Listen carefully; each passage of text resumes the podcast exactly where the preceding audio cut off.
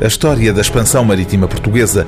é feita de extraordinários atos de heroísmo, a par de ações que, à luz dos valores de hoje, seriam consideradas criminosas. A epopeia dos navegadores tem, portanto, glórias e misérias, triunfos e fracassos. E talvez na história da literatura portuguesa não haja um livro que retrate de forma tão eloquente como este o reverso da medalha do que foi a aventura marítima portuguesa. Este conjunto de 12 relatos de naufrágios ficou conhecido como História Trágica ao Marítima.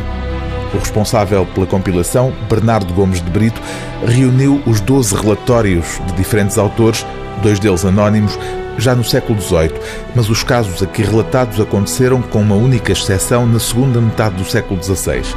A exceção, com data de 1602, já no século XVII, portanto, é o último relato que contabiliza as 38 naus perdidas na carreira da Índia ao longo de duas décadas.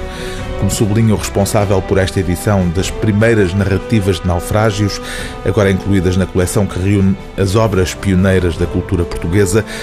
a imagem heroica da coragem, da resistência, da generosidade e da solidariedade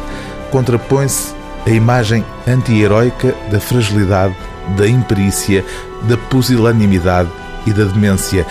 nas personagens dos relatos coligidos. A intensidade narrativa das descrições que encontramos nestas páginas transporta-nos para cenários de horror sem paralelo na literatura portuguesa, como aquele que encontramos na descrição dos tormentos por que passaram os náufragos da nau Conceição, perdidos numa ilha esquecida no meio do oceano. Se o fogo do purgatório dá tão grandes penas na alma, verdadeiramente que aquele o parecia, e tantos eram os que jaziam doentes como os que andavam em pé. Uns pediam uma gota d'água, outros, pelas chagas de Cristo, que lhe dessem alguma coisa de comer, e assim nos víamos com tanta piedade que pedíamos a Nosso Senhor que houvesse por seu serviço levar-nos para si antes que ver-nos em tanta pena e tribulação, que já não sentíamos senão não ter quem nos enterrasse, e o primeiro que falecia se achava por ditoso, pois tinha quem o sepultasse.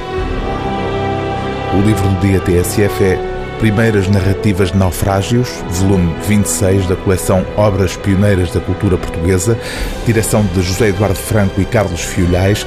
coordenação de António Muniz, edição Círculo de Leitores.